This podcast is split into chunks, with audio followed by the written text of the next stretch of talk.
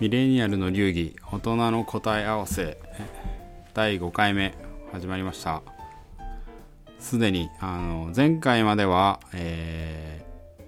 英語なんでやるのかとか英語のうん。どういうふうにやったら上達するのかとか、まあ、会計の話とかしてきたんですけども第6回目はちょっと思考を変えてあの就職というか就職先としてのスタートアップとかその辺の話をしていきたいなと思ってます。まあロッキーさんが特にその辺の今ね、経験が豊富なんで。あのまあ多分これを聞いているリスナーの方まあ僕らが想定しているリスナーの人はこうまだ、まあ、ミレニアル世代僕らより若いか今し社会人からあ学生か社会人になったぐらいか、まあ、学生とか聞いてくれてたらもしかしたらこれは参考になる回なのかななんて勝手に想像しながらこのテーマを決めてみました 参考に、ね、なればいいですけどね。まあ、ただ、前もって一言言わせてもらうと、あの、ロッキーの独断と偏見であることは、お断りを入れておきたいとは思いますけど。まあでも、まあ、独断と偏見でも一経験の、からのお話ではあるんでね。あの、まあ、一つの意見として聞いていただければ、まあ、それは参考になるかもしれないですね。そうですねなんかあれですもんねその一番最初の1回目に話した1回目にあのなんか僕らがなんでこの番組を始めたかみたいな話をした時に、うん。ちょうどそれこそ小学生の時とかは大企業に行ってあそうですね。終身雇用みたいなのが当たり前だったから大企業に行って、いい大学行って大企業行けばあの、うん。安定した人生が送れるよみたいな感じのこと言われてきたにもかかわらずいろいろ90年代2000年代2010年代どんどん変わっていき、最近ではなんかねいろいろ若い人の就職先ランキングとかもどんどん変わってるみたいじゃないですかねいやね、なんか普通に、まあね、多分状況によってね、変わるんでしょうけどね。やっぱベンチャーがね、就職先で入ってきたりとかはね、一昔前だとやっぱ全然考えられなかったことだったような気もしますしね。やっぱなんかそういうところでもやっぱだいぶ変わってきてるのかなっていうのは、思うところがあり。そうですよねじゃあ、ん何がいいのかなっていうところも含めて思うところあり。そうですね一応この番組のねねテーマとしてはえっ、と人生をシャレオツにっていうことであの夢だけを追いかけるわけじゃなくて、ちゃんとその仕事とか、まあ、もちろん収入もちゃんと得つつ、うんうんうんあバランスよくそうですね。やっていくっていう目的の、まあ、番組なので、まあ、その辺の結構リアルなそのいい話だけじゃなくて就職す生々しい。生々しいやつを 就職ねさっきランキングとかで見るといろいろ出てこないじゃないですかまあ一応そのベンチャーとかスタートアップが最近注目されてたりとか、まあそれこそ若い人でもそういうところに行くとか結構ねいろんなうん。メディアを通じて話は聞くもののよくわからないとか。でまあ多様化してるのはいいことだと思うんですけど、まあ、ぶっちゃけどうなのかっていうところが多分知りたい人もね結構いるんじゃないかな。まあ少なくとも私は全然そういう経験がないので、たん確かに。アポロさんは結構強いいやだまあ大きい大きい組織でもう本当に 大きいところね。うん。いるんで逆にそのススモールスタートアップというかリーン、うん。リーンな組織の話とかもね、うんうんうん。あの単純に私は興味ありますけど。どうどうですか？じゃあちょっと、はい、ぶっちゃけ。そのおすおおすすめするかまあとか、うん。そうそうそう。どういう人に合ってるかとか、あのー確かに。なんかその辺を話す先にどうしようかな。結論よりも僕の独断と偏見の結論はちょちょっと後に取っといてどちらかというとまずはちょっとじゃあ何でしょうねベンチャーとかスタートアップでどんなところみたいなところからちょっとお話しするとあまああのロッキーは今あのまさにベンチャーって呼ばれるような会社ですよね。で、まあ、スタートアップって呼ばれるような会社に結構長いことお世話になってて、長いことって言っても、ここ、何年ぐらいだろう。6、7、7年、8年、7、8年、まあ7年ぐらいかな。お世話になり放っていて、まあそれなりに経験させていただいてはいるんですけどね。で、じゃあ、スタートアップベンチャー、じゃあ一言で表すと結構むずいんですけどね。まず一番わかりやすいのは、あの、同じ目的を持った人が集まってる場所。ちょっとね、抽象的ですけどね。まあこれがなんか一つわかりやすい、わかりやすいっていうか説明する上だと、一個、あの、明確な、まあ、定義にはなってくるのかなっていうのがまず一点ですね。どういうことかっていうと、まあね、ちっちゃい会社なんでね、結局やってることって1個なんですよね。大体1つのやりたいサービスとかプロダクトとか、やりたいことがあって、で、それを、それを作りたい人たちが集まって、で、それをビジネスにするために会社になってるみたいな。うん、っていうのがベンチャーとかね、スタートアップ。まあ特にスタートアップですよね。スタートアップは、なんかそういうところかなっていうふうに思って思っているというか、まあ実際そういうところで、だからそれを、まあそれだけで言うとちょっと分かりにくいですけど、じゃあ大企業とじゃあ比較するとね、なんかちょっと分かるかなと思うんですけどね。なんか大きな企業って結局、まあ明確なサービスは出来上がってますけどね、もうすでに、なんでしょうね、やりたいこと自体がもう出来上がってて、で、完成されたものがあって、で、まあそれをなんでしょうね、みんなで運用して回していきましょう。っていう段階に入ってるのが、まあ俗に大きな、まあねっていうかもうきちんとした会社ですよね。ちゃんとした出来上がった会社。で、それに対して何にも出来上がってなくて、本当に夢を前向きに言うと、追いかける。追いかけたい人たちが集まって、それを作ってるのが、まあ、ベンチャーですよね。じゃあ、で、で、ベンチャーなんですよ。で、ここまでだとね、どうすか？なんか、抽象的ですけど、なんかベンチャーの方が楽しそうだったと思いません？まあなんかそれイメージ雰囲気雰囲気。そうですね。いろんなネットのニュースとかそういうので見るとなんか熱い熱量を持った人が同じ方向あ向いてそうそういうイメージ。あのーもう働くことが楽しいみたいな。そのなんかうんうん。その部活というかもうワンチームでうん。やってるみたいなイメージですよね、なんか本当に本当にこの前ねまあちょっと前だけどもうラグビーワールドカップのあのああいうはいはいはい。なんかもう情熱にそうそう、うんまさにワンチームみたいな感じでそれをビジネス版でやってて友達でや友達というかね仲のいい人たちでうん。同じ志を持ってやってるみたいな感じなんです、確かにねこのイメージする大企業に向かうそのおじさんたち 満員電車に揺られて い行くおじさんたちよりも なんか夢をね持ってる人たちが多い感じなんでまあね外から見ると結構キラキラしてるしまあね実際に多分そうなんそうそうそうと。ころもあるんだろうけどあ、でもね、実際そうなんですよ。で、まあ本当にそういう人たちが集まってるんで、あの、イメージ通りですね。多分熱量高くて、やりたいこと夢があって、だから本当に部活で、なんでしょうね、なんかの大会の優勝を目指してるみたいな。うん。で結構近い環境で働いてるのが結構ベンチャーでスタートアップにまあ多い状態っていうんですかね。状況な感じですね。なんでまあぶっちゃけね、まあ、僕がそこに結構長いことお世話になっている理由もそうなんですけどまあ一言で言うとねやっぱそういう同じ目的を持った仲間と何かするってね楽しいんですよ。だからまあそういう意味ではねあのー一つまあ夢のあるお話ができる夢のあるっていうね夢のある部分をね、お見せできる部分かなと思うんですけど、じゃあちょっとね、あの、今度は視点を変えて、なんだ、もうちょっと現実的な、ベンチャーとかね、そういうところのお話をすると、じゃあ、難しいんですけどね、あの、どういう視点で話せばいいのかな。例えばじゃあ、なんていうんですかね、キャリア。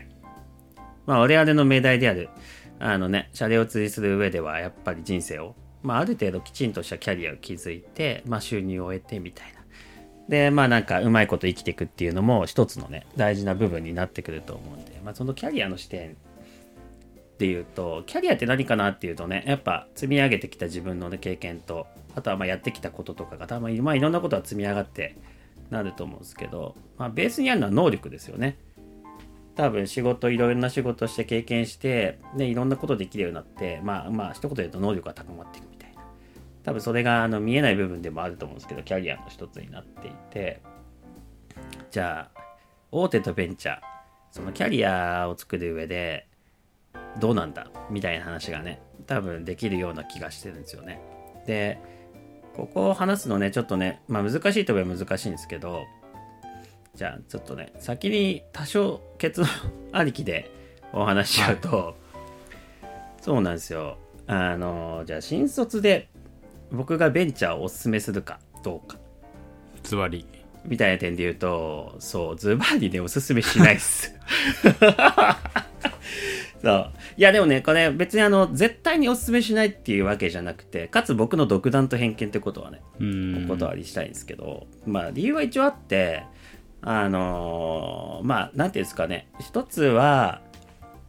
あのー教育制度が整ってないなんかちょっとこう言うと硬くてねもうちょっと言い方変えたいんですけどなんていうんですかね。あのー成長できる人とできない人っていうのは結構明確に分かれるかなってう。いうん。あーでもなんかそれそはうところが分かる気がしますね。なんとなんとなく感じまあすいやそうなんですよ。多分ねその感じてるのは結構正解な気がしていて、まあもちろんねいろんな夢があって目的があってでワンチームで頑張ってみんなで切磋琢磨してるとね。いやもちろん当然ねそれによってできることってすごい生々しい経験がいっぱいできるんで、まあ、経験値はね積み上がるような気はするんですよね。それは間違いないと思うんですけど一つね大きな欠落した問題点があってベンチャーうには、んなるほど。あのーそう。まず一つは先輩がいないんですよ。先輩がいない。あ全員そう そう。あの部活の1年生みたいな。いやそうなんですよ。あそうそうそう。まあでもそれが楽しいっていう人もいるしそういう環境が好きだっていう人も当然いると思うんですけどこれ結構僕個人的には問題点だなと思っていて、まあなんでしょうね。もうちょっと言葉変えるとまあ教えてくれる人がいないんですよね。まあ別にでもこれもまあいいじゃないですか。人によっては教えられるより自分で経験していろいろねやった方がいいっていう人もいるとは思うんですよねまあまあそれは間違ってもないと思いますしいいことだと思うんですけど。でもなんでしょうね例えがむずいんですけど例えばなんかとあるね 数学の数学とかなんかの理論があってじゃあそれを証明しましょうっていう時にじゃあ自分でゼロから証明するのとあの学校の先生が証明したのをねあの見てあなるほどなって思って自分の血肉にしていくのとどっちが早いかみたいな。例えいいか分かんないですけど、ね、いやでもそうですね。うん。ででもなんかそうそうそう。そういう世界が結構ベンチャーの中では現実的に起こっていてまあかと言っちゃうと教えてくれる人いないんで自分で証明するしかないんですよね。うん。会社内だと、まあもちろんで外部に聞けばいいって話でもあるんですけどまあ現場ねいつも普通に仕事してる環境ではそういう状況が生じていてまあそうするとじゃあ大企業はどうかっていうと大企業はねまあいい会社であればあの簡単に言っちゃうとちゃんと先輩がいていい仕事してる先輩がいるんでまあその人がね仕事吸収できちゃうんですよね。でそれを3年間やった人と吸収できる環境がない中であの3年間ベンチャーで働いた人。もちろんベンチャーでね活躍できる人もいますけど、まあ、例えばまあ一般的な人を比較したとしてどっちがあの3年後に成長能力が高いかっていうと僕完全に大手で先輩の仕事吸収した人だと思っちゃうんですよほどね。そう。いやまあもちろんね絶対じゃないですよ。これも人によってだっていやなんとなくなんですけど。でも確かになんか今すごい全然関係ないけどなんかすげえわかる例えを思いついたんですけどなんか昔の偉人って、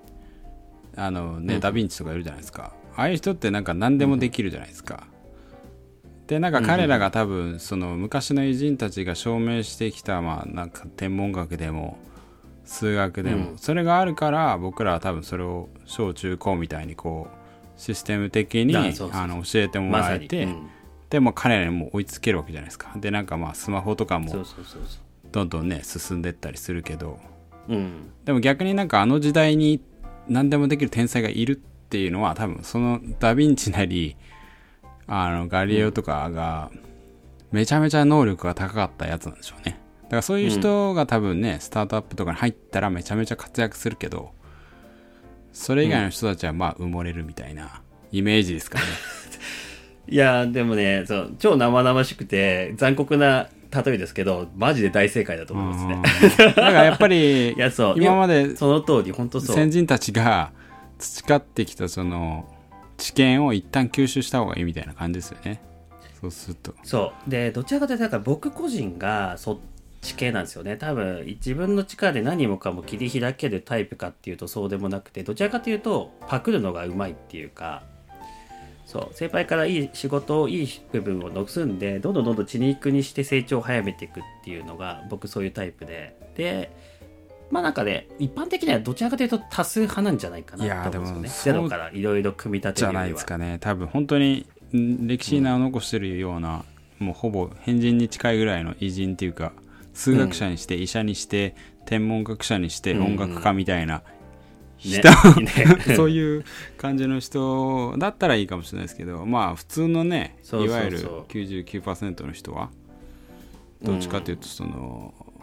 前からの培ったものとか先輩のやつをまあ言ったらねわうんうんうんすごい悪い言い方するとコピペみたいなね今のパソコンの言葉で言うといやでもね、コピペはね、すごい能力だと思いますよね。僕はだから、あの、先輩がね、5年かけたやつを、なるべくね、あの、5ヶ月ぐらいで全部パクりたいわけですよね。まあ、その方が美味しいじゃないですか。で、自分であいの、や工夫するよりも、まず一旦パクるみたいなまさ。で、工夫はね、その後でいいと思うんですよね。なんでね、僕は個人的には、迷ってる人、まだ、なちょっとね、あの、スタートアップとかベンチャーも夢があっていいなって思う人。で、思ってるけど、ちょっとまだ迷ってる人は、マジで大大手行って3年間経験した方がいいよっていうので、なるほどね 結構ね、よくね、あの迷ってる人には言いますね。まあ、まあもちろんその否定しないですよ。あの、否定しないし、迷ってなくてね、もうやりたいことが超明確で、で、なんか仕事のイメージもついて、もうここでガリガリ、もう生々しい経験を積んでいきたいんだ、みたいな。で、ある意味ね、そのスタートアップはスピード感はもうめちゃくちゃ速いんで、本当になんかその流れに乗れる人はね、逆に圧倒的な成長スピードをね、3年間ぐらいで見せる。むしろだからすごい勢いでね、できる人になるとは思うんですけど、やっぱだからそれくらいの覚悟とね、あの、明確な、なんていうの、やりたいことっていうのがあるかどうかが結構重要になってくるかな。で、ね、あの、ベンチャー行きたければね、3年後でね、全然間に合うんですよ。僕はまさにその口ですからね。うんある程度大きいところで経験してからあのベンチャーっていう世界に入ってでもねあまあ個人的にはまあその大きいところでいろいろ会社の仕組みとかこういうもんだっていうのを経験してたから、まあ、結果としてあのベンチャーでも今やっていけてんのかなみたいななるほどね自分的にはねそういう気気がするんでだから僕よりの ちょっと一般的 普通普通よりのね人はねそう。まあ楽しんでねぜひね僕的にはあの足を踏み入れていただきたい世界なんですけどまあでもあんま焦らずに結構大手でいい仕事を吸収しし尽くしてから3年間とか5年間とか。でまあそのタイミングでねチャレンジするっていうのも一つのあのキャリア作る上での手なんじゃないかなるほど。って思ったりしますね。なるほどじゃあどういう人がまあ今回はねそのスタートアップに向いてるかみたいな話。でまあ、うん。ロッキーさんのねまあ個人的な見解も聞けたんでまあまさにこれね独断と偏見で意見を聞けるっていうのが この番組のいい 本当はね、申し訳ないけど、マジで独断と偏見なんでね。いやでもまあ のあ、そういう方がね信じるか信じないかはあなた次第ってやつ。ねまあでも大体その スポンサーとかねついちゃってる記事とかそのなんか専門家みたいな人がね逆に書書くやつだとなんかせ本音みたいなのが分かんなくなってくるんでまあその辺をね、なんかここで伝えられたらいいなっていうのは僕ら2人思ってることなんでそういうのを確かに。皆さんにね、取捨選択してね、一意見としてね、考えてもらえたら、まあ嬉しいね。そうですねまあまあ今回はこんな感じであの、一旦あのし収録的なやつを終えますけどまたなんか結構もっとえぐい話みたいなのをどんどんしていければと確かに。話の範囲でね。聞きたいなとぜひ思うんであのはいお。願いしますで まあそうしたらじゃあまた次回はなんかこの流れで何かしらちょっと話しましょうかなんかね、そうっすね。会社的な、会社っていうかね、そういう系の企業的な話ができればいいんじゃないですか。じゃあぜひそんな感じで次回もやるんで次回もちゃんと聞いてください ということで今回は はい、ベンチャーのリアルについてちょっと話しましたまたそんじゃあ